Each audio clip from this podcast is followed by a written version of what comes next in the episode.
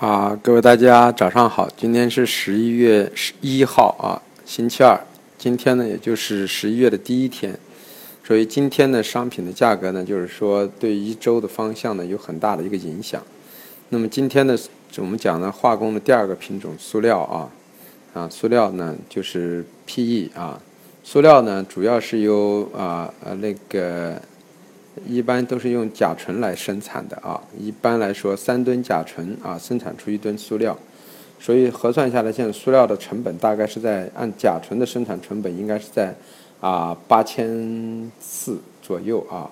那么，所以造成这种情况，就是塑料现在的成本的上移呢啊，使它的价格出现了上冲啊。那么，就是因为近期甲醇的价格的上涨啊，甲醇由于运输等因素造成价价格的上涨。那么引发了塑料的价格的一个上升，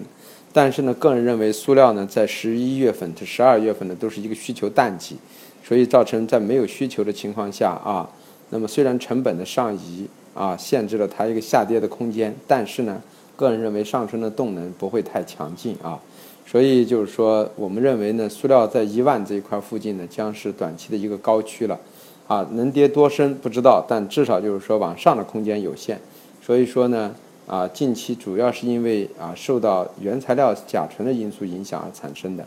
所以我们认为 P 呃那个 PE 呢，现在就是塑料呢，短期之内呢，在一万到一万零二百左右区呢，将是一个强压区域。在这整理之后呢，十一月份呢，塑料可能会啊中性偏下的概率会加大啊，所以呢，大家可以适当的去关注一下。当然了，近期由于整个的市场氛围情绪，再加上一些商品呢，啊都是。都是在这个运力紧张的情况下，都是在原产地呢隔得比较远啊，原产地的运输又不畅啊，造成这种情况呢是很多下游需求方的库存很小的情况下，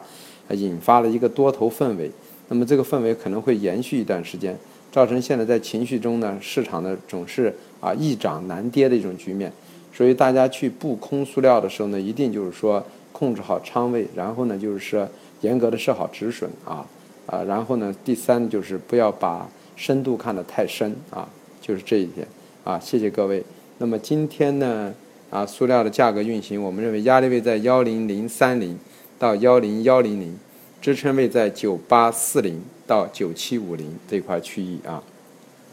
谢谢各位。